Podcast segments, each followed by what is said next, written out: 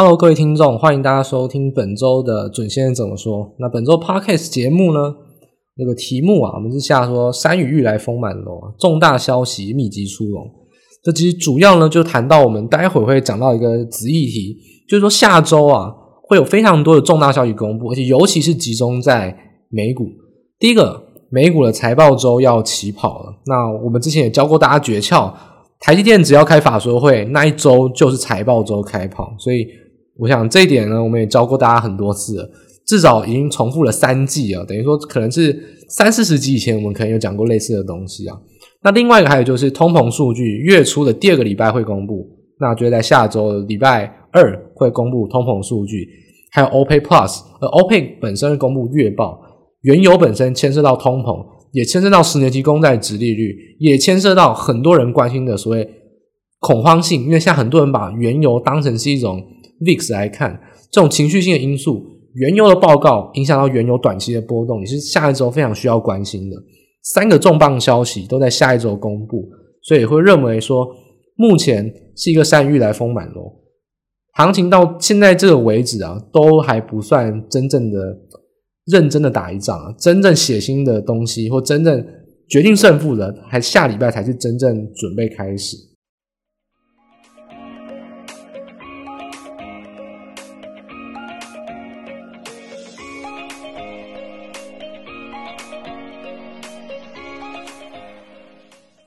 那我们首先呢，第一个还是要先回顾一下一个很重要的数据。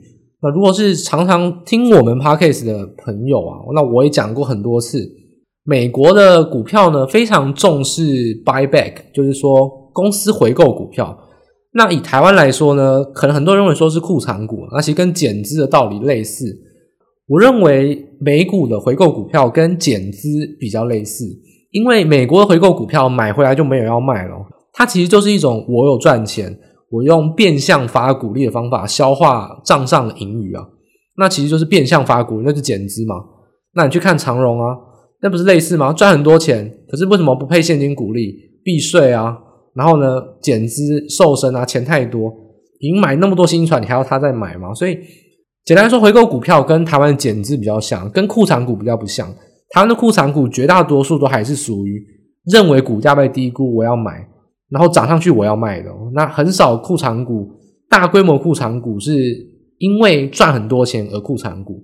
台湾的话通常是跌太多，我要护盘买库藏股。但所以这点美股大家要有一个比较崭新的思维，美股的回购股票就是赚很多钱，而且对未来有信心，我才会回购股票。这点我们也在可能二三十集前有讲过。如果你是公司回购股票有两个点，你就。设身处地，把自己转换成你是 CEO，两个点很简单，想一下，回购股票，第一个你要有钱呐、啊，你要有钱可以买股票，所以第一个你现在要赚很多钱。再来，你把股票，呃，你的钱去换股票买回来注销了，你钱就不见了。那你现金够不够？考虑到是你对于未来有没有信心。如果你觉得你未来还是可以赚钱，那当然你就会把现在的钱愿意花掉。反正你现在不花也是发股利，那你就不如把它去做回购股票。所以美股回购股票思维，其实你可以把它想成两个。第一个就是你现在有赚钱，再是预预测未来还会赚钱，你就会想要回购股票，这是一个很重要的点。现在也赚钱，未来认为也还是能赚到钱，我就会回购股票。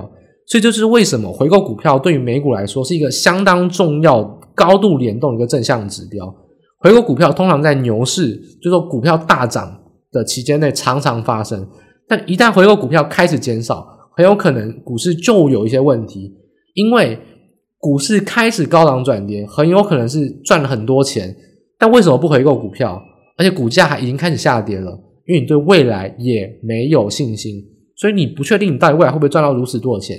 金现金当然要省着点用，就像很多人会抱怨说：“诶，为什么你股利都不全配，然后只配五十趴？因为未来可能不会赚这么多钱啊，所以当然会省着点配。”不是全部都配掉，甚至还要投资等等。所以回购股票的观念，我们现在来看第一张图表的数据，大家可以去我们官网的报告来看。美国第一季啊，历年来第一季回购股票，那这个数据取的是 buyback，然后除以市值，等于说回购股票金额除以 S M P 五百市值啊，那都只取第一季做一个同期间内的比比较，避免说季节效应。大家看到图表中很明显哦。二零二二年呢是非常的低哦，这个比例只来到零点零五个百分点，那已经是连续走跌，相较于去年基本上跌幅有百分之四十哦。所以回购股票在今年第一季持续的衰退，而且衰退幅度其实并不小。那在这个情况下，大家要比较小心，就是说，我们来合理想想，有没有去年有没有赚到钱？去年很赚钱呢、啊，那为什么不回购股票？很有可能就是预测未来不那么赚钱了。预测未来有没有它那个立足点呢？第一个，乌俄冲突让很多的原料成本上升，跟贸易受阻，还有地缘政治，就是欧美影响。呃，人家说乌俄开战的第一周，我们就讲了乌俄冲突最显著的长期影响，这点非常非常多人忽略，就是乌俄冲突让很多国家军事预算增加，我完全是排挤效应哦。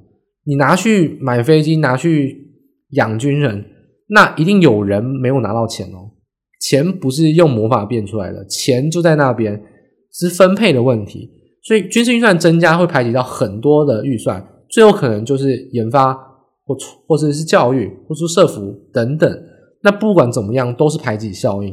所以乌俄冲突，第一个还是对于本身我们说企业获利有可能会受一个比较中长期的影响。我们说乌俄冲突现在利空已经出尽，然后反弹之后利多也出尽了。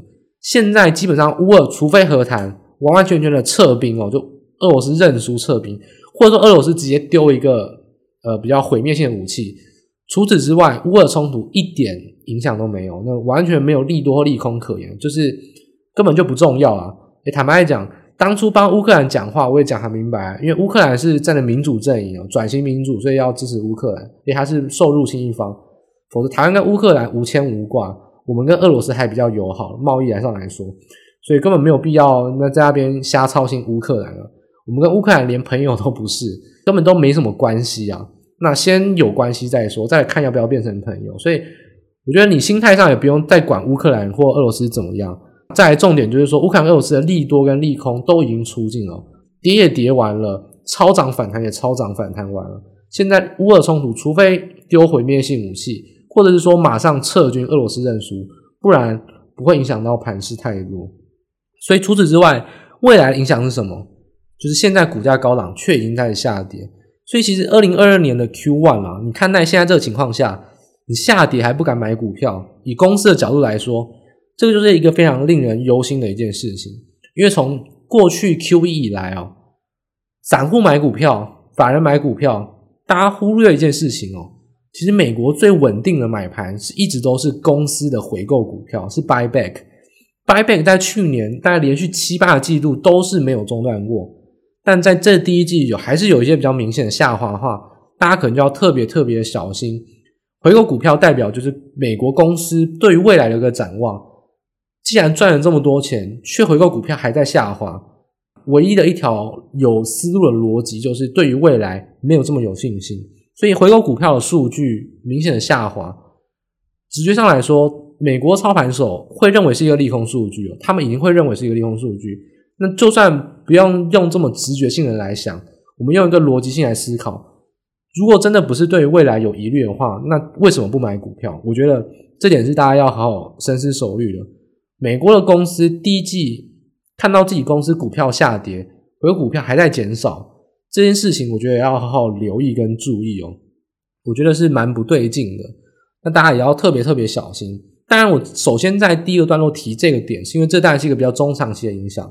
第二，回购股票它是一个很缓慢、持续性的东西，也不是影响到立即性的变化，但只是说趋势的形成。如果回购股票一直减少，没有增加，美国公司自己都不看好了，那你不要在那边瞎起哄。我觉得这点是大家特别特别小心。就是美国的回购股票这个数据啊，不是做台股的人能懂的，因为台湾的人很爱现金股利，很蠢，但是美股回购股票这个东西会是一个非常重要的观点，它等同于。配股利的概念啊，所以大家要好好的设身处地想一下，美国公司到底现在态度是什么？是不是有一些悲观？那再来就是回应到我们上周谈到的内容，罗素两千，我们上周说了，不要看大型股指标，罗素两千这个中小型股才是真正理性，没有那些疯狗流散户的一个指标。所以我们上周讲了，连假期间哦，美股你不用瞎操心，罗素两千设月月线、季线，你去设一个警示指标。哎，跌破提醒你一下，那你就知道礼拜三开始台股危险，这就完全命中了。礼拜一罗素两千是小反弹，礼拜二直接一个上影线的黑 K 直接灌破月线，那回来之后，我觉得就不用什么好说了，都已经灌。我们说罗素两千就紧盯着罗素两千，其他什么苹果、特斯拉、S M P 五百一点都不重要。罗素两千跌破月季线了，那基本上行情就会有明显的拉回。所以现在来看。这个所谓的回档啊，基本上从罗素两千跌破月季线就已经确定了。那罗素两千在礼拜二晚上发生，礼拜三开盘一回来，你台股你还要追多，我也没办法。上周的第内容已经告诉你了，连假期间什么都不用管啊，也没有消息面可以管，你就紧盯着罗素两千有没有破就好。那都已经破了，那你还是不相信会有明显的修正，那也没办法。所以现在我们要怎么来看后续的走势？一样，罗素两千还是很重要，因为它就是理性的指标，没有散户在那边乱，它就是法人跟公司派，美国的法人跟公司派在做主导。所以现在来看，S M B 五百，然后月季线有守，那强势指标有守月季线也合理啊，因为再跌破就破所有均线了，那就危险了。所以基本上我们现在来看两，就把美股拆分成两个世界，第一个是有大型股的。包含大型股本身，看个股，或者说你看 S M P 五百、纳斯达克或道琼，都是大型股的指标。那这些指标呢，原则上一百日均线应该要反压，因为一百日均线正在下滑，而且目前是走空头走势。那接下来就要来看，就是月季线会不会破？最近两天呢，都留下影线的去守住，因为如果再破的话，那就很危险。急弹是双面刃哦，急弹代表是这个支撑很强，因为你的均线会被快速的往上拉抬。但反过来说，如果你的集弹的均线再跌破，那你要下一方的支撑就只剩下前低了。所以，如果现在 S M P 五百啊、纳斯达克再跌破所有均线哦，其实也没差多少，大概零点五趴左右。只要跌破所有均线，那就是前低再见了，那个跌幅就会很大。所以，大家会死命的守，多方绝对要死命的守，因为守不住就完蛋了。所以现在来看，我觉得大家可以有一个有一个观察的指标，那我教大家。罗素两千如果没有站回月线，那基本上这个维持空头缓跌的走势没有改变，只是还在一个支撑小反弹，还可能在往下修正的跌破。真正翻多的指标是罗素两千要站回月线，那这点是最重要的。那次要的指标什么呢？次要指标就是你也可以去设一个警示指标，是 S M P 五百跌破了季线。如果 S M P 五百跌破了季线，基本上。就是跌破所有均线，基本上就四千一百点见了。那跌幅大概七趴或六趴左右。简单来说，我们就可以分两道关卡。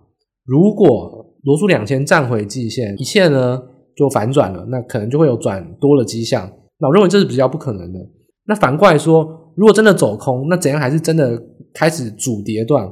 就是如果 S M P 五百跌破季线，跌破所有季线、所有均线，主跌段就会展开。因为到前低有六趴到七趴的跌幅，到时候跌破季线，你还要再去抄底，那我也我也没办法，就是这个技术面都送分题了，所以你就直接设好罗素两千有没有站回月线，S&P 五百有没有跌破季线，在这之间呢，就会是一个相对震荡，任何一个突破就会是明显翻多或走更空的一个指标。但是我想这讲得很明白，大家可以用你的手机、电脑去设一些警示指标，去做一些 alarm 提醒你。那我相信这对你假日有帮助，你不用睡不着觉，不用在那边管，你就设警示指标，没有提醒你就没事，提醒你了，那你就看一下到底要走多还是走空。行情就是这样子，关键的指标、关键的价位跌破跟突破一定很重要。那既然没有发生之前，就不用改变太多看法，走缓跌就持续缓跌，真的有跌破，那你再去加空；真的有翻多，那你再去转为比较看多的看法。我觉得不用这么担心，缓跌的趋势在。任何事情发生之前，你就维持趋势就好，没有必要改变。那更何况下周还有很多消息面的因素会产生。那现在你在消息面重大消息之前，也没有必要去，就说自乱阵脚啊，就维持这个走势，用缓跌震荡的趋势去看就可以了。所以，我们刚才提到下周到底公布的重大讯息是什么呢？也就是我们本周的标题啊，就是第一个通膨财报跟 OPEC 月报。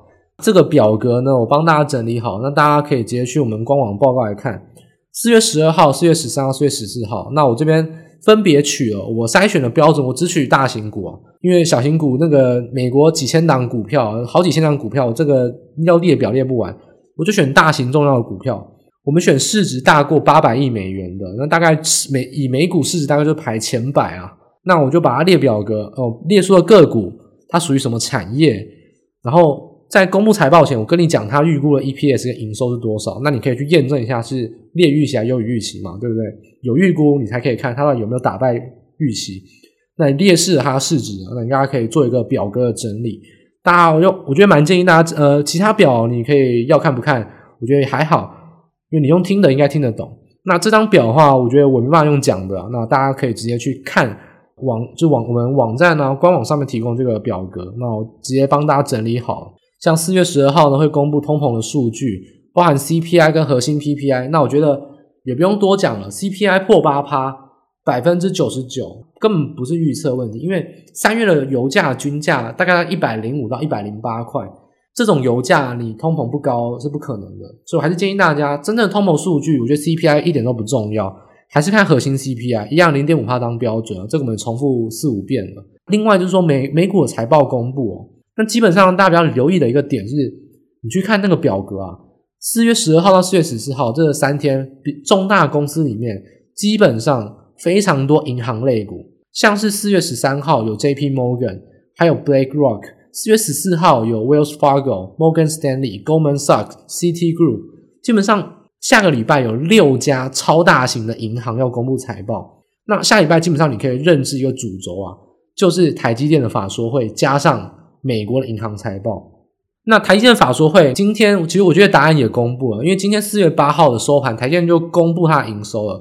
我们也讲过很多次了，台积电就是机器人啊！你自己去算营收，然后你去用汇率去，你用这呃 Q one 的汇率去除，又是打败预期啊，就是高标，刚好打败高标，连续三四季都这样子。所以台积电的法说会，我觉得不会太差。但是基本上，我觉得这一季的表现啊，我觉得绝对不会太差，而且还刚涨价，毛利会好看。但要小心的事情说，台积电到底对于消费型电子调降有没有做出比较悲观的财测展望？因为台积电也做了苹果的手机晶片，还有最近显卡跌价跌了非常多，那 AMD 啊，或者说像是 Intel 要找到代工，未来展望到底怎么样？能做到大厂一定是消费型电子，嗯，你不做消费型电子，不可能到大厂。台积电逃也逃不掉，所以台积电对消费型电子的展望非常非常重要。四月十四号的晚间呃下午了，大家可以好好关心。我觉得。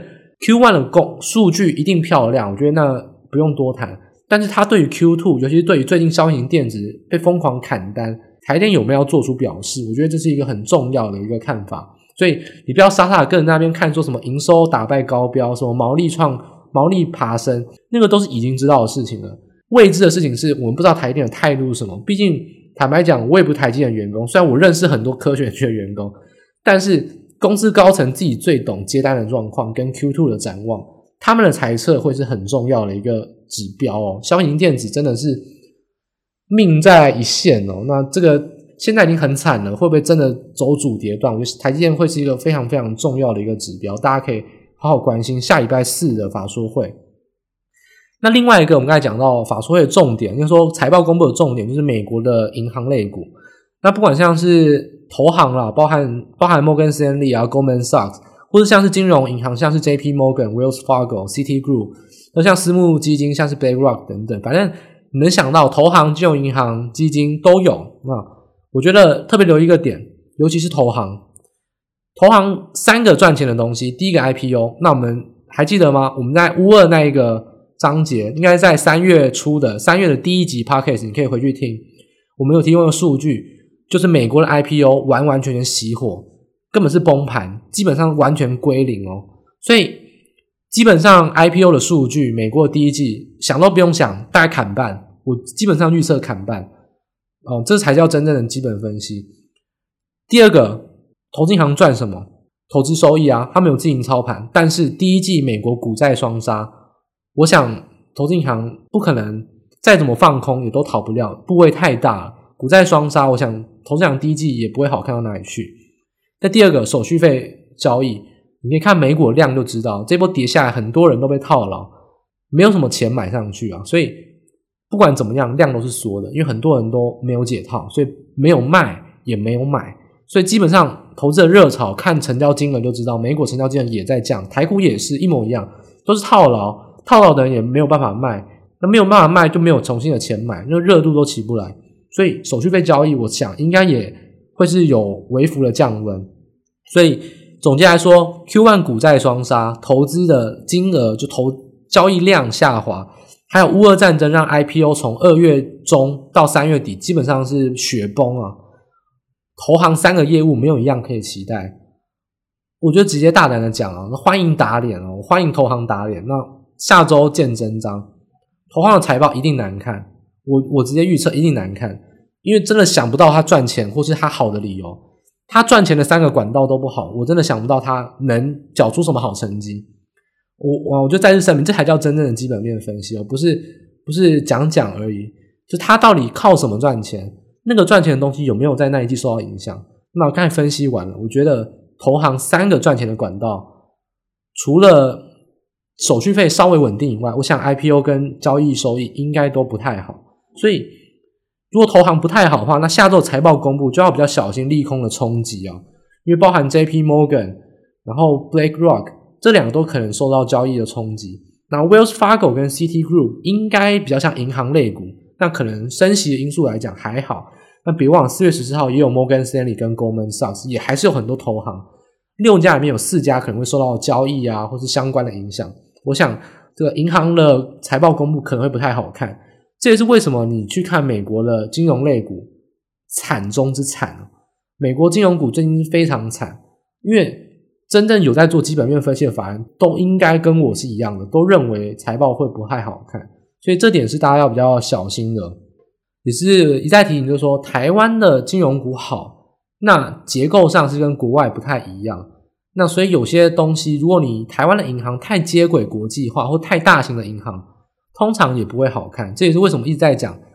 我觉我认为台湾今年。金控业里面有非常多的金控赚不赢去年哦，你不要想说什么获利会成长，跟去年一样，你都要偷笑。这个是真的要非常警惕的一件事情。金融业赚的东西不是只有存放款利差，投资收益再加上交易收益，还有经济的降温，对于金融业来说会有很严重的影响。所以现在这点来看，我觉得下周大家要比较保持一个重点，就是短线上。下周是重磅讯息公布，那大家比较小心的，我预测会是利空回撤。那现在既然是一个比较缓跌的延续，那利空回撤会不会破线就很重要。所以大家的观念上，下周美股就是看礼拜二、礼拜三、礼拜四接连公布的消息，利空的回撤、消息面的回撤，线能不能守住？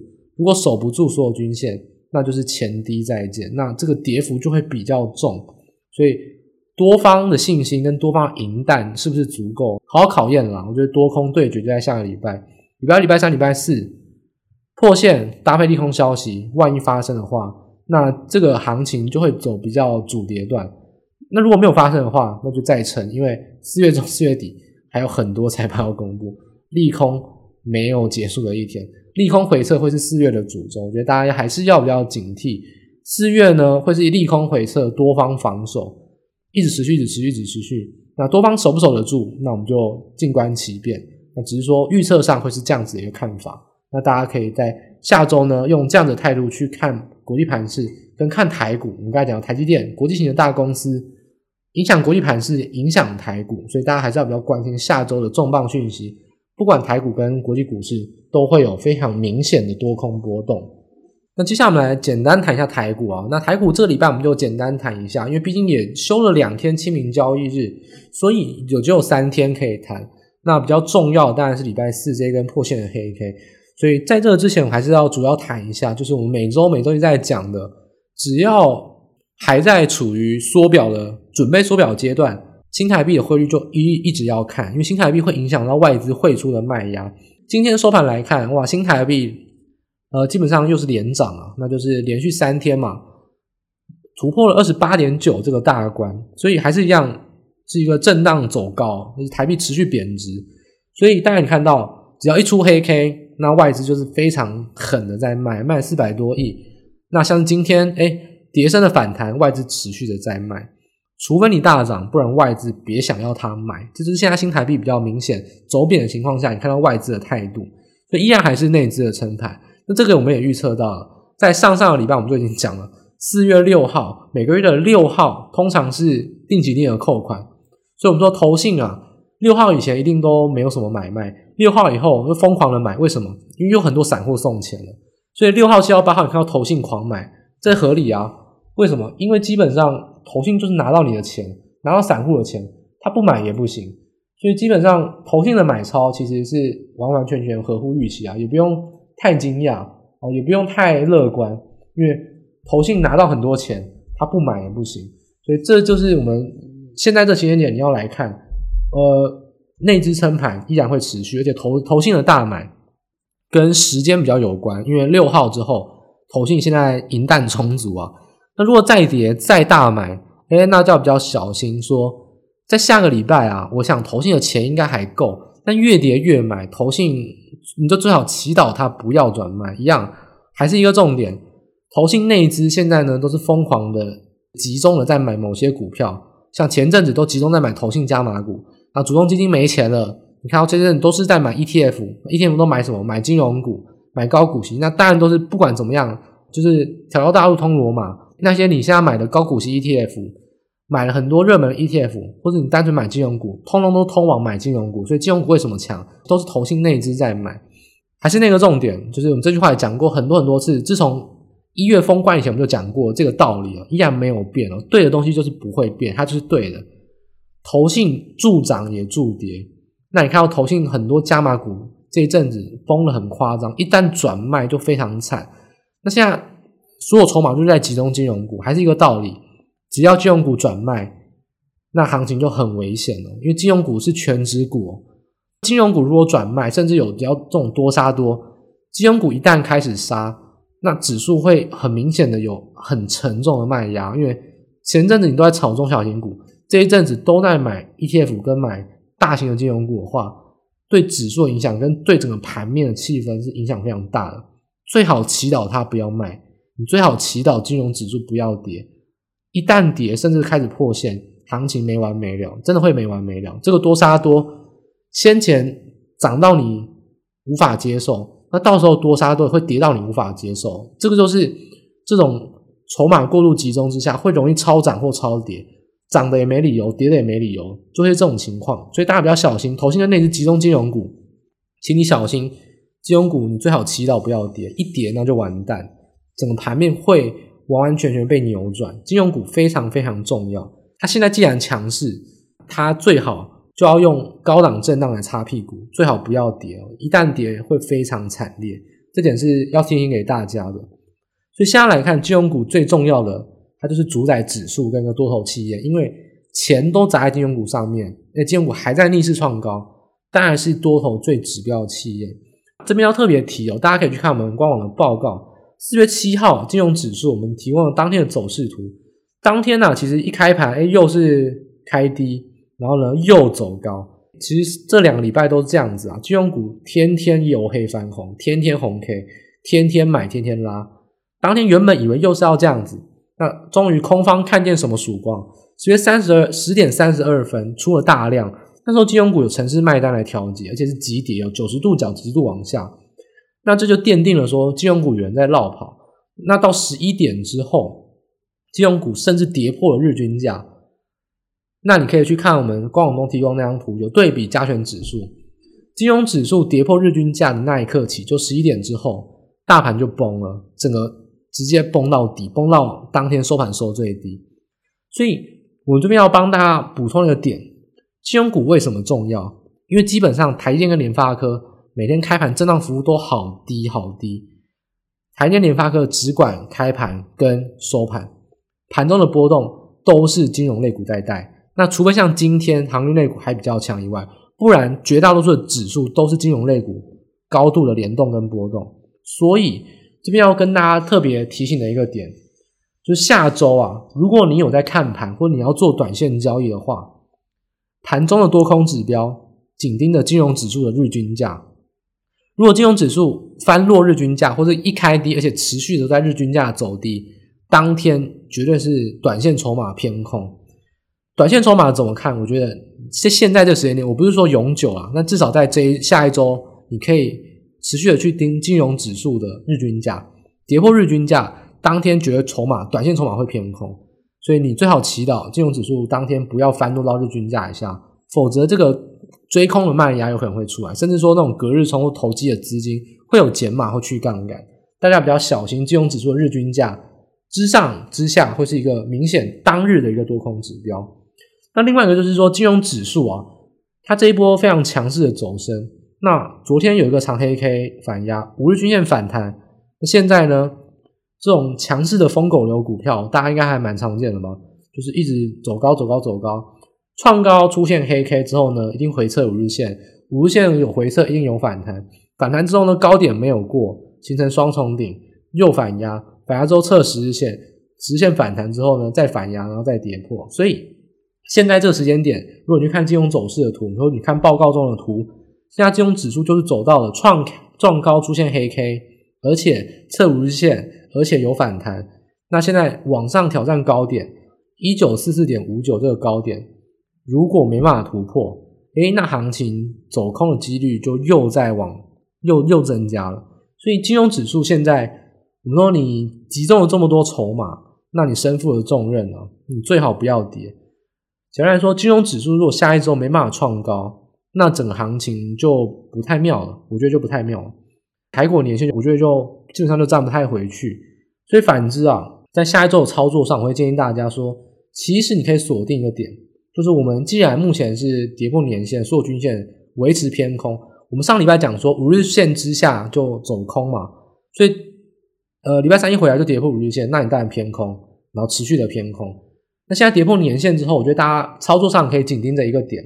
就下周如果你要做一个比较中期、中短线的操作，基本上如果金融指数没有创高，都还是可以偏空。金融指数创高，你再考虑要不要空单回补，甚至翻多。我觉得这个点讲很明白。金融指数除非创高，不然空单我觉得认为不用补。那基本上这样子的看法提供给大家。所以空单延续，持续偏空操作。因为从上礼拜的建议。这礼拜就是按表操课，到现在一模一样，持续的这样的趋势，我觉得还是偏空操作为主。那当然，除非金融指数再创新高，否则行情我倒认为要比较小心。所以我觉得多单建议的话，当然是比较没有。那空单的话，大家可以比较留意的是消费型的电子零组件哦，包含像很多的类比 IC 设计，还有像是 PCB 金属的零构件哦，做手机的啊，做电脑这种零组件。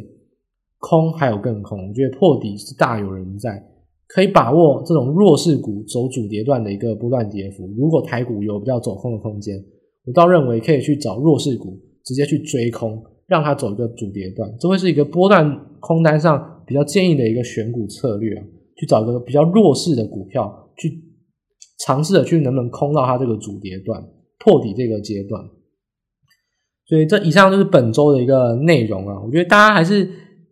大家会认为说，诶，台股为什么最近都在谈金融股？因为台股的量缩得非常非常低，唯一抗跌的都只有金融股。而且我们说台股唯一在买的人只有散户跟内资，还有投信。那这些人都在买金融股，那你当然要谈金融股，因为外资就是摆明了要卖，而且外资美股也没有给你好脸色看的话，那台股到底能撑多久就是一个关键。所以，我们这个台股一直围绕一个主轴，就是。既然你把钱砸在金融股上面，那你就不要跌了。你一旦跌了，那连强势股都跌，行情就没完没了。所以我认为大家下周你没有投资金融股，也要看金融指数。金融指数如果创高，那行情就有比较震荡缓和的空间；如果没有，那跌破五日线、跌破十日线，每跌破一个，那你的空单就要加一笔。这会是一个比较操作上可以建议的策略。金融指数主宰了整个大盘的多头企业，也包含了它是权值股，也主也主宰了指数。金融股在现在这个阶段，它就是身负重任了，它就是舞台上那个唯一的焦点。